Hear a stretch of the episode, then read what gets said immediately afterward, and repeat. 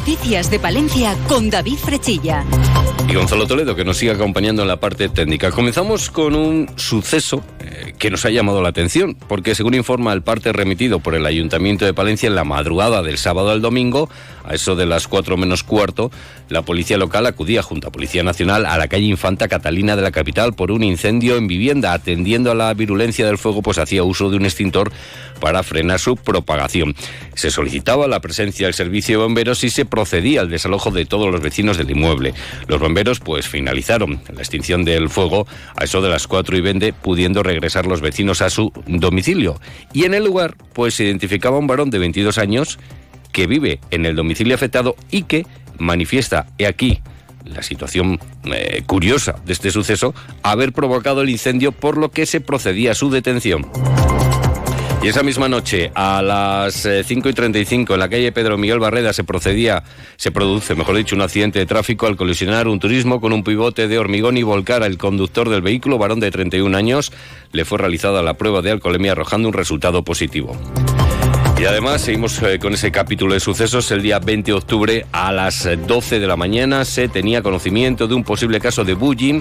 Se hacía cargo la unidad agente tutor que se entrevistaba con el menor de 15 años de edad y daba conocimiento de los hechos al padre del mismo. Se iniciaba el protocolo de actuación para este tipo de casos, tanto con la familia como con el centro de estudios.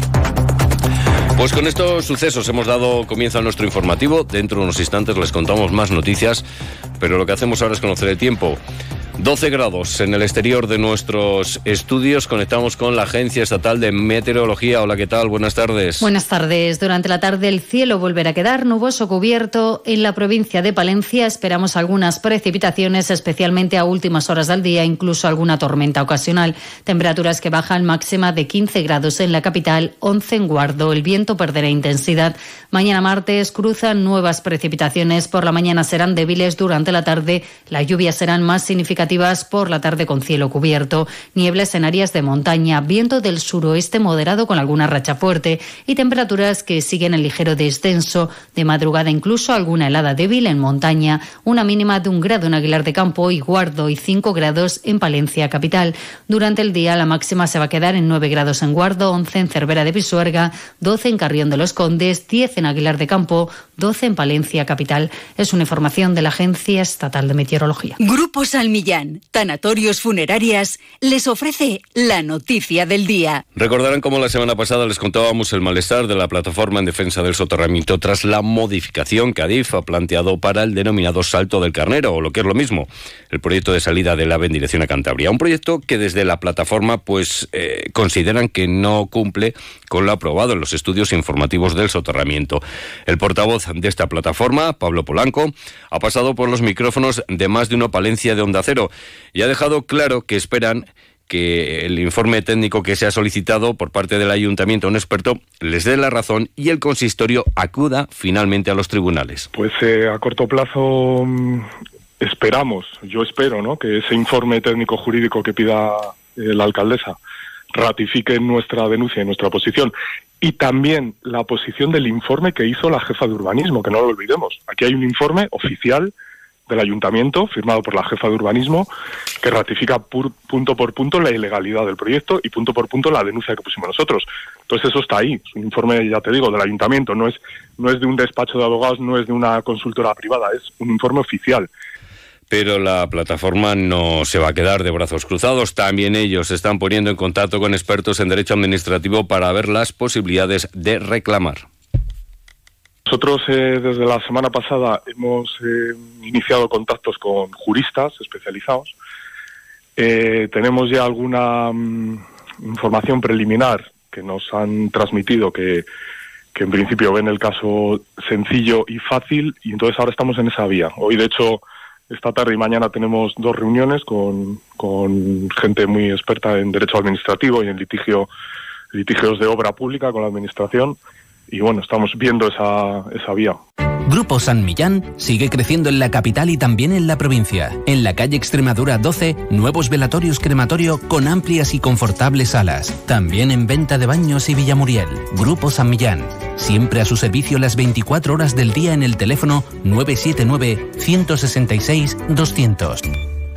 Pues seguimos hablando del soterramiento, porque informe de Ecologistas en Nación, las obras del soterramiento llegan a la Comisión de Transparencia. El comisionado de Transparencia de Castilla y León ha admitido a trámite la queja planteada por Ecologistas en Nación Palencia ante la falta de respuesta del Ayuntamiento de la capital referente al estudio informativo de la línea de alta velocidad Palencia-Lar del Rey y su afectación a la integración del ferrocarril en Palencia. Y continuamos con las reclamaciones porque Izquierda Unida Podemos reclama al Ayuntamiento de Palencia mediante recurso el informe de Secretaría al respecto del PERI 5 Recordamos, el PERI 5 es la urbanización de los entornos de la dársena del Canal de Castilla. Según sus eh, palabras, debía haber formado parte de la documentación que se les debía facilitar a los eh, concejales eh, para que, llegado el momento a la hora de votar, pues tomen la decisión que estimen incorrecta, habiendo recibido toda la información necesaria para ello. Y no nos movemos del consistorio de la capital palentina porque el ayuntamiento sigue trabajando en la elaboración de la nueva ordenanza reguladora de terrazas. Mañana habrá una nueva comisión de tráfico donde se abordará esta cuestión. Judy Castro es la concejal de Impulso Económico. Mañana habrá otra una, una comisión más destinada a este fin y bueno, ahí son donde se debaten estas cuestiones y yo creo que que, no tengo nada más que apuntarte, nada más que estamos detallando y preguntando y la concejal de tráfico está siendo pues muy asertiva, escucha a todos los colectivos. La verdad es que bueno, está dando una participación grande. en el mundo de la gastronomía cada vez más, eh, es más importante la técnica y las nuevas elaboraciones. Hoy se ha presentado la cuarta jornada de tapas y pinchos Pasión. La cita será el 13 de noviembre en el Hotel Rey Sancho. Cuatro cocineros de reconocido prestigio enseñarán a los más de 30 cocineros participantes nuevas técnicas para la elaboración de tapas y pinchos. Miquel Martínez, de la Academia de la Tapa y el Pincho y que va dirigida, como bien ha dicho Judith, a hosteleros, a cocineros de la, de la ciudad que, bueno, que quieran formarse, que quieran aprender y que quieran conocer nuevas técnicas de cocina en, miniatura. Porque siempre que hacemos una jornada de formación, no me canso de decirlo, eh, tenemos cocineros maravillosos, hay cocineros estupendos, aquí no se les va a enseñar a cocinar, porque ya saben cocinar, porque son expertos cocineros. Lo que se les va es a enseñar técnicas de cocina en miniatura. Les contamos que el Sindicato Comisiones Obreras ha celebrado una concentración en la Plaza de los Juzgados en solidaridad con el pueblo palestino y denunciando la vulneración de los derechos humanos con la población de Gaza. Elena Villamediana es la secretaria provincial de Comisiones Obreras. Para mostrar nuestra solidaridad con el pueblo palestino ante una de las crisis más graves en Gaza y Cisjordania en los últimos años. Igualmente, con estas concentraciones queremos denunciar las gravísimas violaciones de los derechos humanos que se están produciendo contra la población palestina civil indefensa en la franja de Gaza y, desde Comisiones Obreras creemos que es necesario apostar por un cese inmediato de cualquier ataque contra la población civil y un alto el fuego que cese los bombardeos que están teniendo consecuencias letales sobre los habitantes de Gaza. Por cierto, que hasta el día 28 de octubre el balcón del Ayuntamiento de Palencia va a lucir la bandera de las Naciones Unidas en conmemoración del día de esta organización que se celebra el 24 de octubre, es decir, mañana. Una y 54 minutos les contamos las noticias que ocurren en nuestra capital y provincia. Si quieres saber lo que es bueno, prueba los productos distinguidos con el sello Alimentos de Palencia. Porque hablar de Palencia con P es añadir calidad a las materias primas, a su elaboración, a su variada gastronomía y a su potencial turístico. Desde la Diputación apoyamos a nuestros productores, hosteleros y comercios para conseguir esa C de calidad. Entra en la web www.alimentosdepalencia.com y accede a nuestra tienda online o acércate y disfruta de la compra en los comercios adheridos a la marca. Diputación de Palencia, porque tú sabes lo que es bueno. Consume Alimentos de Palencia con P. Y es una realidad que desde hace muchos años, pues el, o algunos años, mejor dicho, el turismo ha mejorado de forma ostensible en nuestra provincia. Palencia lidera el crecimiento porcentual de turismo en nuestra comunidad y es que en comparación al mismo mes del pasado año, las pernotaciones aumentaron en septiembre en Palencia un 18,85% hasta alcanzar las 43.921. También aumenta el número de viajeros. El incremento fue del 9,16% en Palencia hasta los 25.084. Llega el turno de nuestro mundo rural. Onda Cero con el mundo rural palentino. En Onda Cero hablamos de nuestros pueblos, de sus gentes e iniciativas. Y hablamos ahora de arquitectura pegada al medio rural, reconocidos especialistas de España, Chile y Portugal en el ámbito de la arquitectura en tierra, la bioconstrucción, la rehabilitación del patrimonio histórico y la edificación sostenible se van a dar cita en Palencia entre el 27 y el 28 de octubre para participar en la sexta edición del Meeting Terra Ibérica, un encuentro organizado por la delegación en Palencia del Colegio Oficial de Arquitectos de León y la Diputación Provincial. La preservación del patrimonio en tierra y las tecnologías más innovadoras empleadas en la arquitectura contemporánea, a partir de materiales ecológicos y bioclimáticos, van a protagonizar, entre otros temas, un evento articulado a través de diversas ponencias y una mesa de debate. La responsable del comité de organizador, Pilar Díez, pone en valor la arquitectura tradicional en el medio rural palentino. Valencia es un referente en, en, en cuanto a la arquitectura de tierra que tiene, la arquitectura tradicional porque afortunadamente se conserva, se conserva. Porque a veces el que no haya habido un desarrollo especulativo de muchos municipios, lo que ha servido es que para que esa arquitectura esté en pie, ¿no?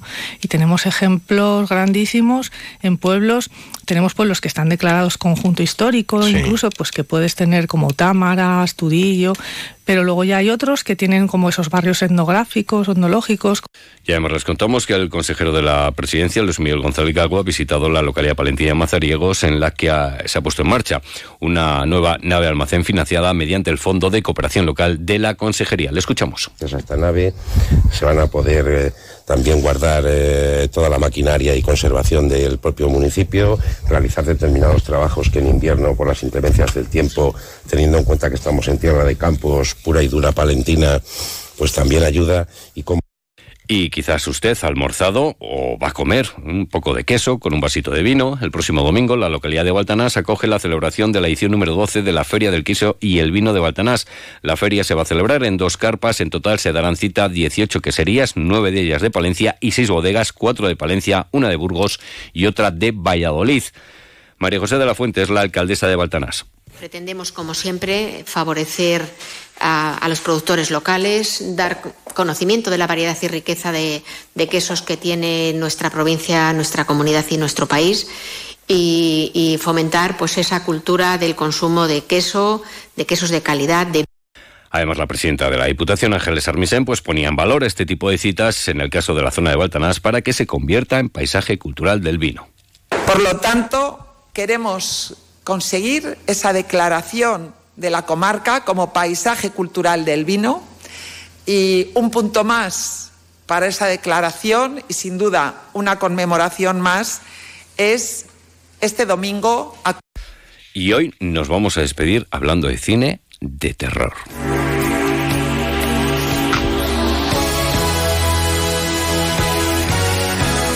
Y es que del viernes 27 de octubre al 1 de noviembre se va a celebrar la edición número 12 del Festival Internacional de Cine Fantástico de Castilla y León, Terroríficamente Cortos.